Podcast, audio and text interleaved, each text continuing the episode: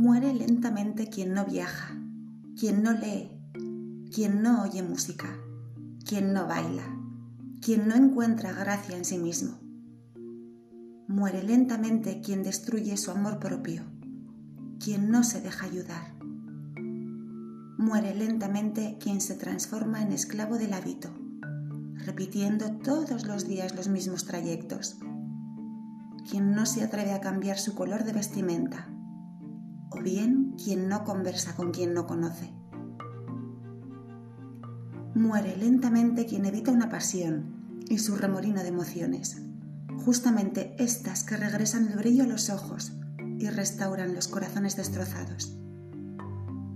Muere lentamente quien no gira el volante cuando está infeliz en su trabajo o en su amor y quien no arriesga lo cierto ni lo incierto para ir detrás de un sueño.